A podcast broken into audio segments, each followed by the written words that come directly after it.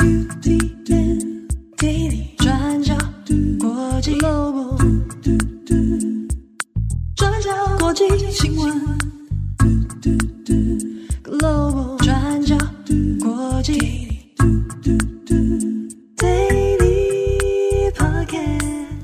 大家好，欢迎收听 UDN Global 转角国际 Daily Podcast 新闻，我是编辑七号，我是编辑木仪。今天是二零二三年三月二十二号，星期三。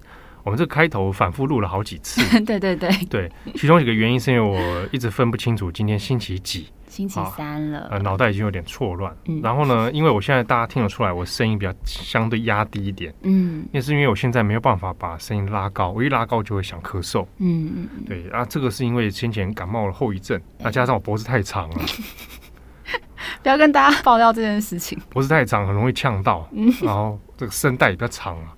所以一拉高声音，我就很想咳嗽。嗯，所以大家忍容忍我一下，又会带一点鼻音，然后又有一点低沉的声音。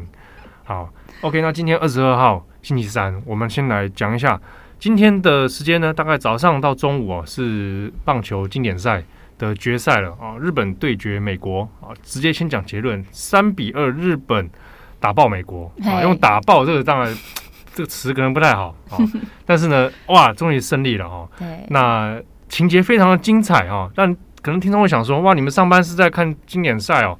没有了，我们是一边通勤的时候看那个文字战报。真的吗？你是？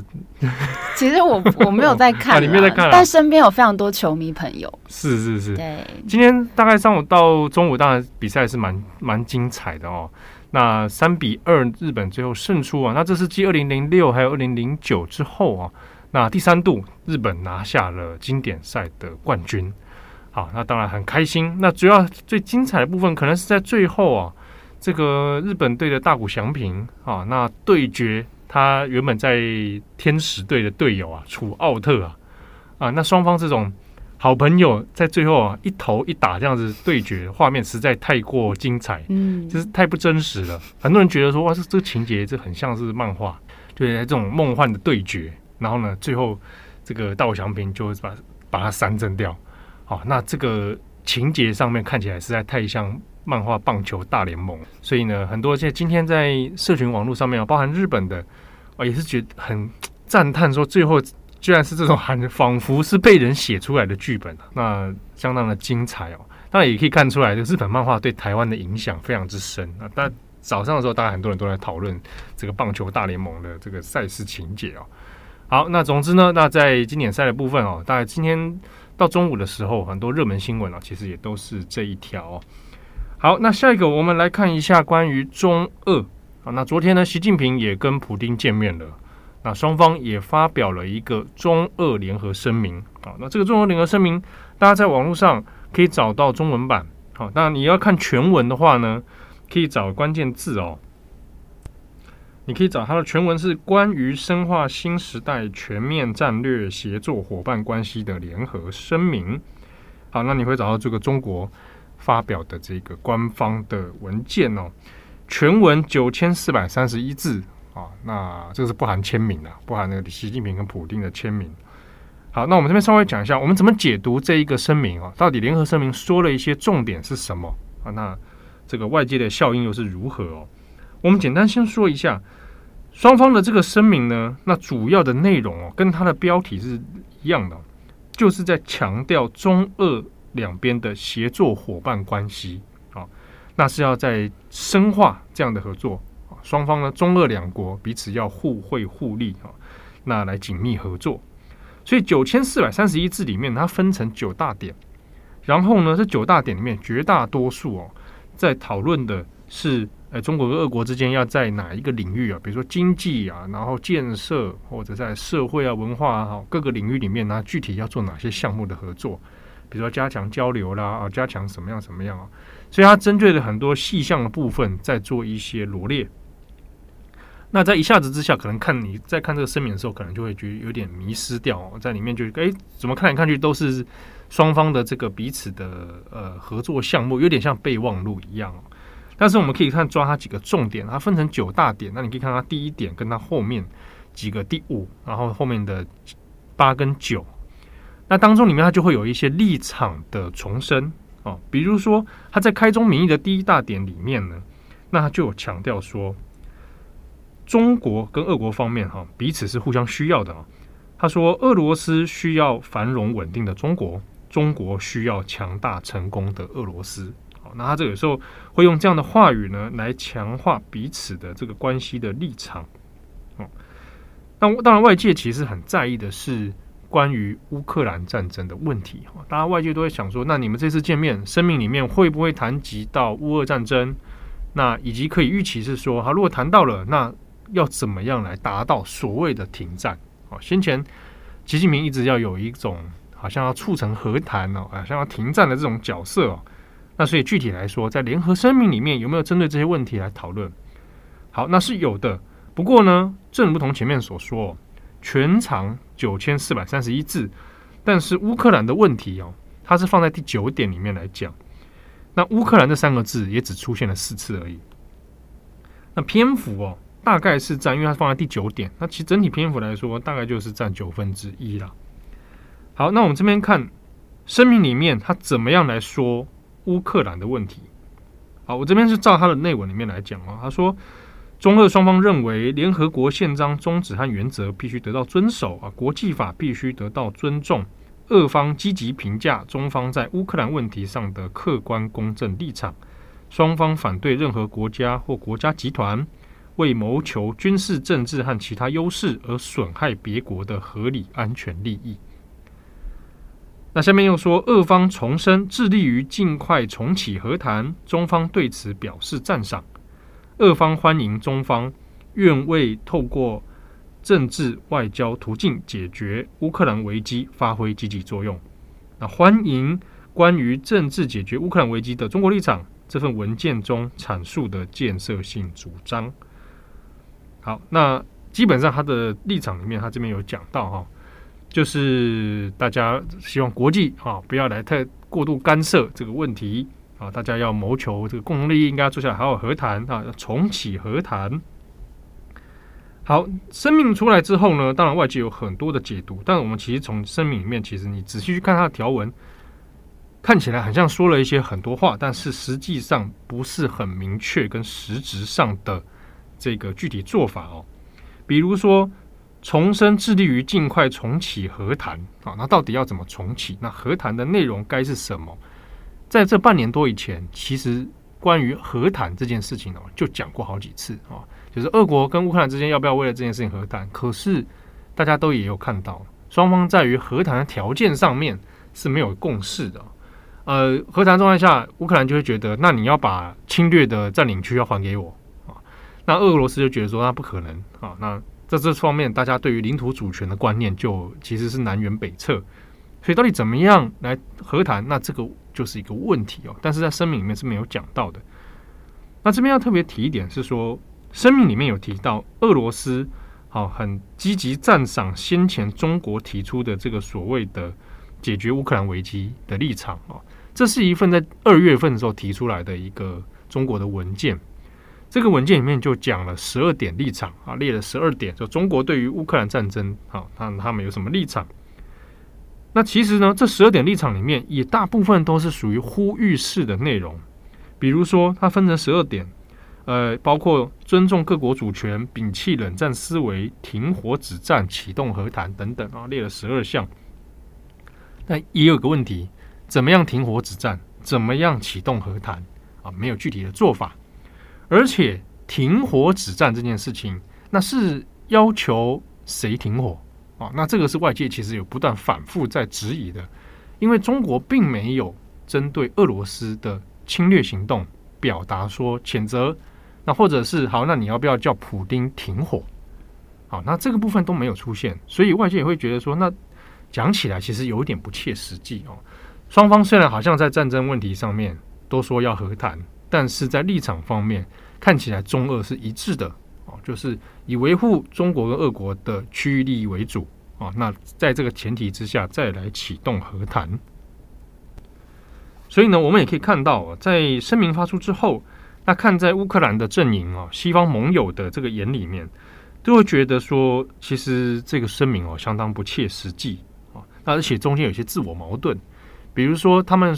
声明里面讲要尊重国际法，可是呢，俄罗斯发动侵略这件事情本身就违反了国际法，所以本这件事情上本身是矛盾的。好，不过另一方面，我们如果来看中国方面的解读呢，哦，中国方面的媒体它当然会依照中国的这个主旋律啊来做报道。那在这个里面呢，大部分都说啊，中俄两国光明磊落啊，不看别人的脸色。中俄交好意义重大，不受别人的干扰。那这个就可以看出他的基本立场了。其实这样立场，你放回到声明里面，回头去看声明的第一大点，其实也有看到中俄双方的强调，就是他们很喜欢强调一个词汇叫“世界多极化”啊，多就是很多的多，极权的极，多极化，就是说这世界上面的各个体系、国家体系呢是多极化发展的啊，那不是以前的这种美苏两大霸权对抗。而是现在变成了多极化的体系，那这多极当然就也包括了中国，也包括了俄罗斯以及美国、欧盟等等哦。那多极化的发展言下之意是，大家要彼此尊重啊，你要尊重中国的崛起啊，那彼此呢能够各自发展。那这个是中国跟俄罗斯之间哈比较会常强调的一件事情啊。那当然这也是世界体系现在架构之下，可能在后冷战以后。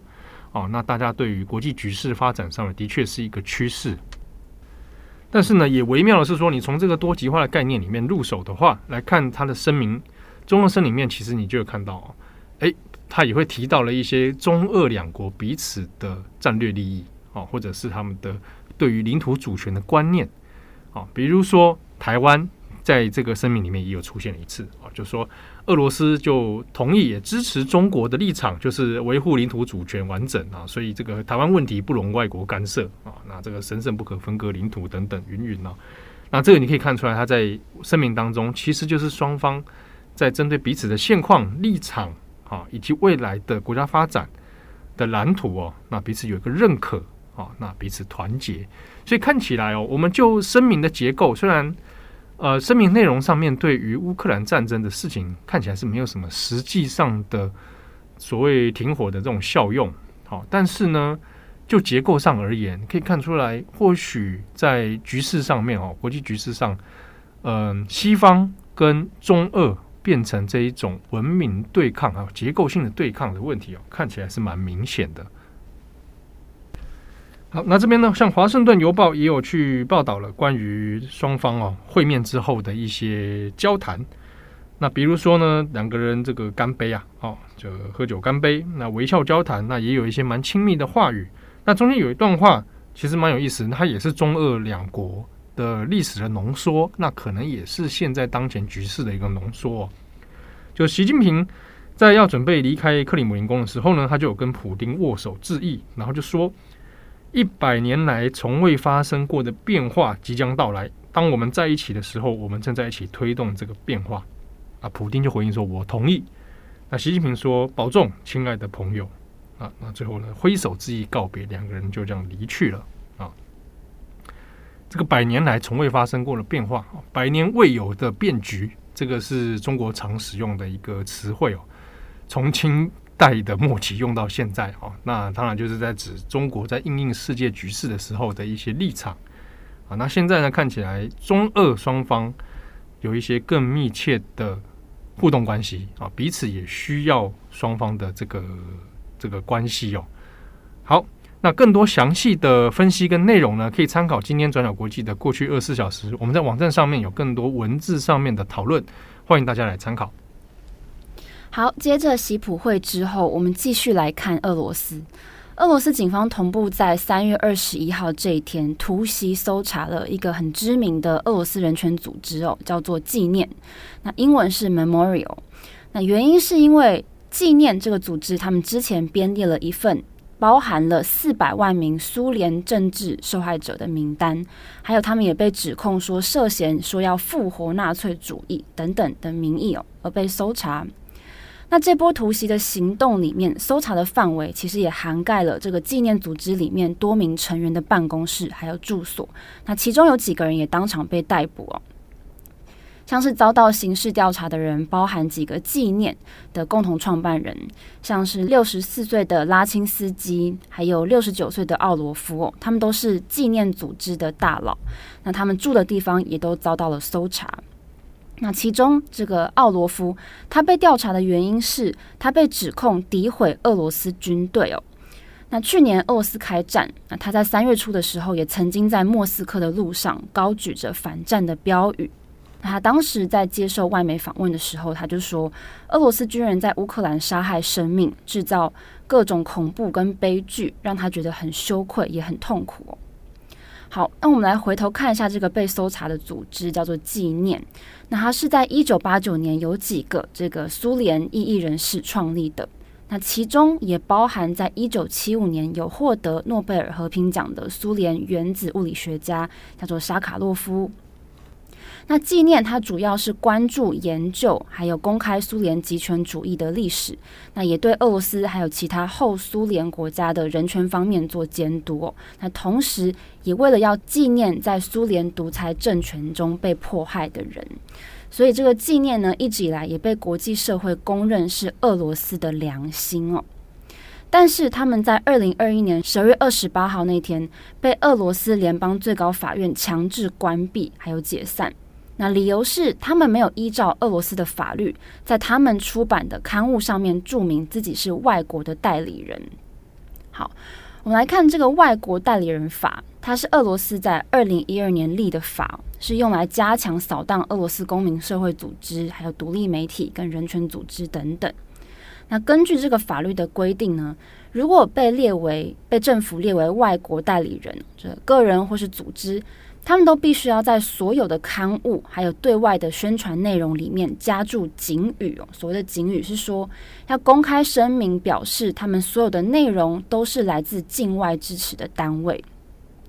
但是，这个外国代理人法不仅是打压公民社会，还有一个很大的问题，就是就算一个组织或一个个人，他主动用外国代理人这个身份跟政府登记，但是这部法律它还是可以无上限的溯及既往。也就是说，过往的文件都可以被拿出来追加责罚。那这个纪念组织就是因为被控违反了这个规定，在二零二一年十二月的时候被俄罗斯下令关闭了。但是值得注意的是，在去年哦，二零二二年，纪念获颁了诺贝尔和平奖。那诺贝尔和平奖官方网站上面的描写是说，纪念组织代表着母国，也就是俄罗斯的这个公民社会。那也说，他们多年以来提倡公民能够批判、能够对抗权威的这个基本权利。那另外，他们也被赞扬说，在战争罪啊、侵犯人权方面做出了杰出的研究成果，体现了公民社会和平还有民主的重要性。这是诺贝尔和平奖官方给出的评价。但是，纪念组织的共同创办人拉钦斯基，他在去年十二月。去挪威奥斯陆的诺贝尔和平中心领奖的时候，他就跟记者说，俄罗斯当局有强烈的建议他不应该前往领奖。好，那在去年同期也获得诺贝尔和平奖的还有两位哦，一个是白俄罗斯人权运动者毕亚利亚茨基，还有乌克兰公民自由中心这两个。但是毕亚利亚茨基他也在二零二一年七月被捕了，而且在今年哦三月三号才刚刚被俄罗斯法院判了十年的监禁。好，那回到这次的搜查行动，目前纪念组织在自己的 Telegram 上面有发文表示说，搜查还在继续当中。那被带走的成员目前还不获准跟律师见面哦。那这是目前最新的消息。好，那以上是今天的 Daily Podcast 新闻，更多详细内容可以参考我们的网站。好，我这个声音已经没办法再拉高了。啊，谢谢大家，好，拜，谢谢大家，好，赶快休息。对啊，你也赶快休息。那感冒后遗症真的会有点长哎。嗯嗯，为什么呢？因为工作太辛苦了。主编，你你你脸笑的不怀好意，然后对我讲这种话啊？亲爱的朋友，靠。好了，祝各位亲爱的听友，嗯，有美好的一天。我们下次见，拜拜，拜拜。转角国际转角国际新闻 Global Podcast 新闻。